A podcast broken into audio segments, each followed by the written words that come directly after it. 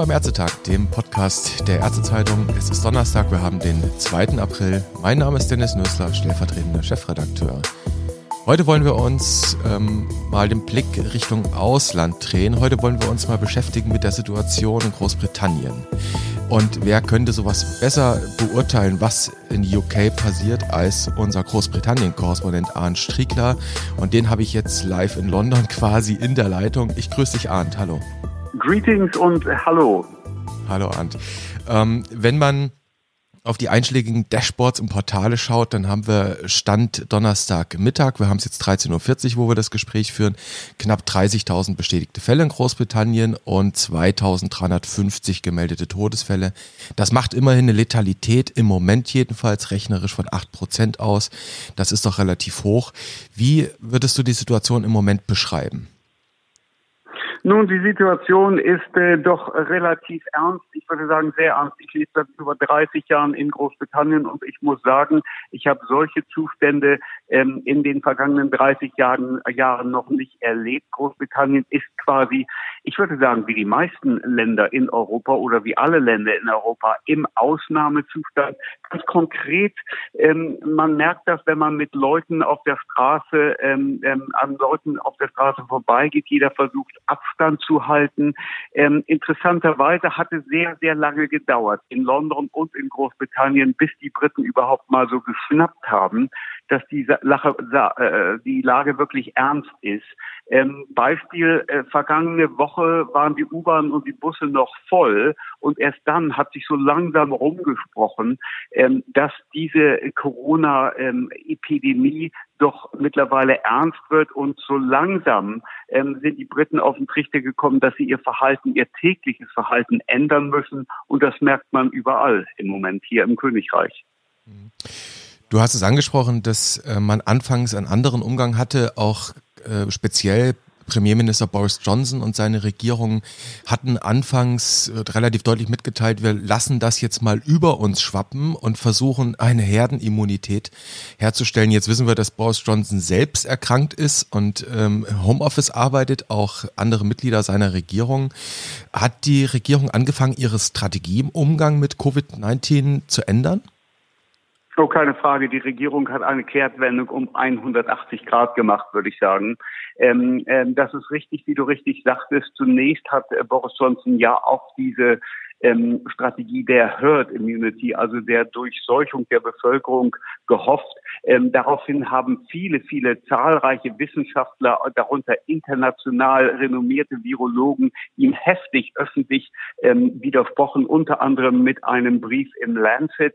Ähm, und daraufhin hat die Regierung eilig ihre Strategie geändert, ist umgeschwenkt und äh, das Motto im Moment in Großbritannien ist testen, testen, testen. Also der Premierminister hat die Devise ausgegeben, ähm, er möchte möglichst viele, viele Menschen testen, um das mal in Zahlen zu halten. Und da ähm, genau liegt eines der Probleme. Derzeit werden rund äh, 13.000 Tests oder sind 13.000 Corona-Tests pro Tag in Großbritannien ähm, erhältlich. Der Premier, Premierminister Boris Johnson hat selber gesagt, er möchte gerne am Tag 25.000 plus haben. Die große Frage ist, wo soll diese neue Kapazität herkommen? Genau daran wird derzeit fieberhaft im Londoner Gesundheitsministerium gearbeitet und gesucht. Die Antwort auf diese wichtige Frage, nun, die kennt hier im Moment noch niemand. Mhm. Äh, die, Antwort wäre letztlich ja, dass man die Laborkapazitäten drastisch äh, hochfährt. Und du hast gerade gesagt, etwa 13.000 Tests sind im Moment täglich in Großbritannien möglich ähm, und es soll eigentlich irgendwie verdoppelt werden. Äh, Gibt es denn da jetzt schon konkret ähm, Angebote, Maßnahmen, meinetwegen auch aus der Industrie oder von Laboranbietern? Gibt es da Hinweise, dass die Testkapazitäten hochgefahren werden? Hast du da was gehört? Nun, die Anstrengungen gibt es mit Sicherheit. Ich habe da heute Morgen, heute Vormittag noch einmal mit dem Gesundheitsministerium telefoniert und gefragt. Genau diese Frage habe ich auch gestellt. What's the plan? Also wie soll diese Kapazität nun so deutlich erweitert werden? Ähm, da hat man gesagt, wir können das noch nicht kommentieren. Wir reden derzeit, verhandeln derzeit mit diversen kommerziellen Anbietern. Interessanterweise weiß ich auch, dass äh, der staatliche Gesundheitsdienst, also der National Health Service, ähm, der ja hauptsächlich mit der äh, gesundheitlichen Betreuung der britischen Bevölkerung betraut ist, dass der angefangen hat, private Labors dazu zu bieten. Das heißt, in privaten Labors in Großbritannien ähm, gibt es äh, wohl freie Kapazitäten und äh, diese werden jetzt vom National Health Service dazu gemietet. Alles natürlich äh, vor dem Hintergrund, dass viel zu wenig Tests durchgeführt werden, sagen die britischen Ärzte hier. Und äh, genau darum geht es jetzt, mehr Kapazitäten zu schaffen, darunter auch in privaten Laboren.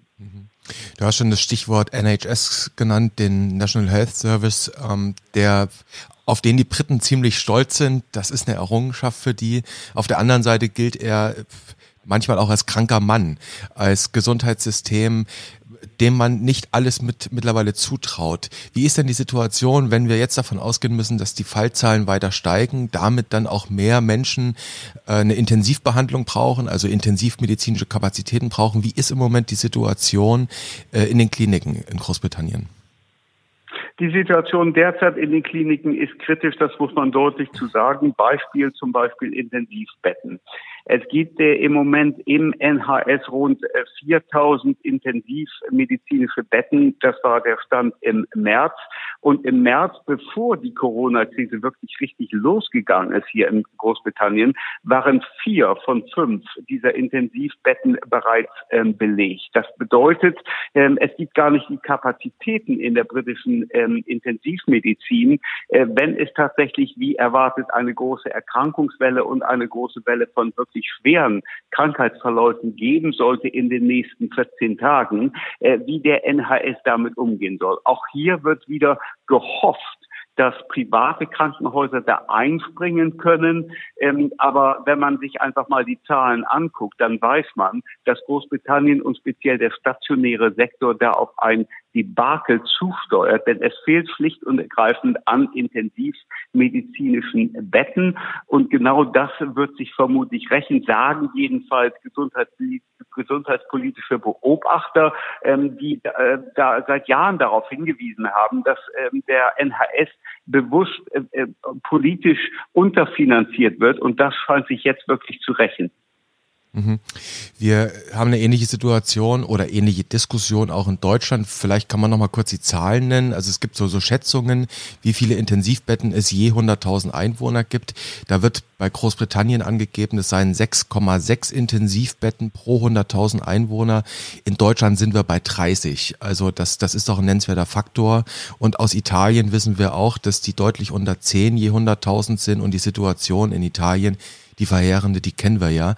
In Deutschland hat, hat man eine ähnliche Diskussion, schaffen wir das intensivmedizinisch? Da hat man dann entschieden, äh, wir müssen die Kapazitäten erhöhen. Wir reden absolut äh, im Regelfall von etwa 28.000 Intensivbetten hierzulande. Wir sind, das wurde heute Vormittag mitgeteilt, mittlerweile bei fast 40.000. Die haben also in den letzten zwei Wochen aufgestockt. Äh, findet das in den NHS-Krankenhäusern auch statt, dass man da jetzt hergeht und sagt, wir stellen jetzt einfach mal Betten hin und besorgen Beatmungsgeräte? Äh, das äh, beginnt langsam, ist aber noch in den Anfängen, muss man ganz deutlich sagen. Und viele sagen mittlerweile, viele britische Ärzte sagen auch, das ist alles viel, viel, viel zu spät. Ähm, wir rennen ständig den Ereignissen hinterher. Ähm, da wird auch wieder gehofft, dass irgendwie ähm, im privaten Sektor noch freie Kapazitäten ähm, äh, sein könnten. Ähm, es geht nicht nur um die Intensivbetten, es geht zum Beispiel auch um die Ventilatoren.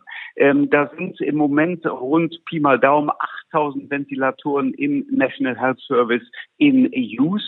Werden viel zu wenig sein, wenn man davon ausgeht, dass die Erkrankungszahlen so ungefähr ähm, der Kurve, die wir im Moment in Italien, die wir im Moment in Spanien sehen, folgen werden in Großbritannien, dann ist jetzt schon absehbar, dass Ventilatoren äh, fehlen. Ähm, und dann kommen da so ähm, ähm, typisch, würde ich mal sagen, Boris Johnson Witzbold-Stunts ähm, ähm, plötzlich zum Vorschein, dass er einen Staubsauger-Fabrikanten ähm, hier in Großbritannien ähm, damit beauftragt hat, möglichst schnell einen Ventilator zu bauen. Ähm, das sind natürlich Leute, die, die bauen eigentlich Staubsauger. Die können Ventilatoren nicht erstmal herstellen. Und äh, Boris Johnson äh, stellt sich dann äh, regelmäßig vor die britische Öffentlichkeit und versucht zu beruhigen.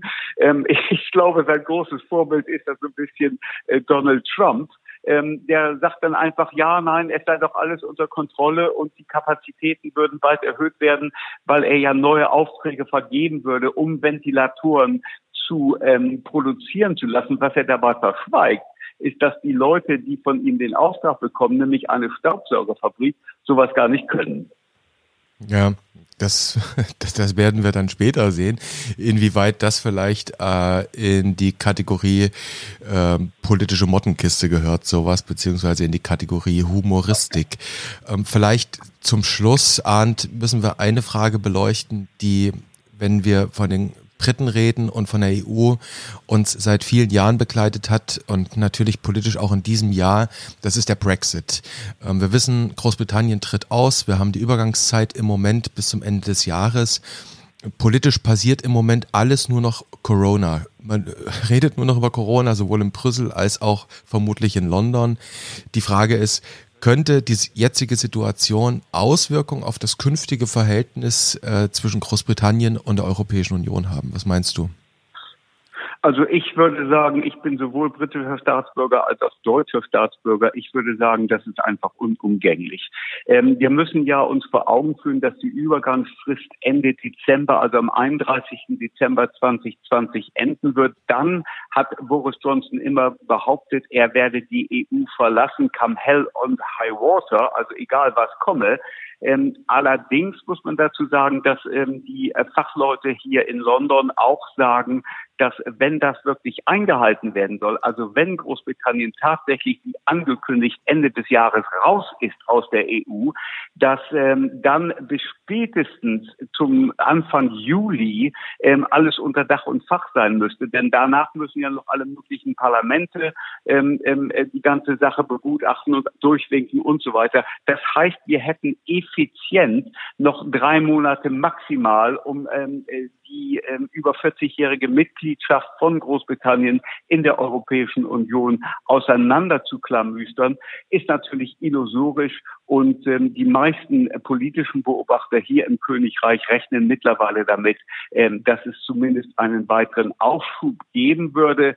Ähm, einige hoffen, dass vielleicht doch noch einmal ein Umdenken stattfinden könnte hier in Großbritannien, dass diese Krise dem Land vor Augen führt. Man kann einfach heutzutage nicht mehr allein vor sich hin wirtschaften. Man ist stärker in einem vereinten Europa. Ähm, das ist allerdings, das muss ich leider auch deutlich sagen, und ich bin überzeugter Europäer, das muss ich leider sagen, eher Wunschdenken. Die meisten rechnen damit, dass es zum Brexit kommen wird, aber eben nicht mehr Ende des Jahres, sondern vielleicht sechs oder zwölf Monate später. Mhm.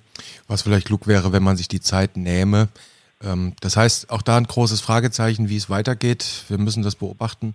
Arndt, ich danke dir für das Gespräch und den Bericht äh, aus Großbritannien, aus London.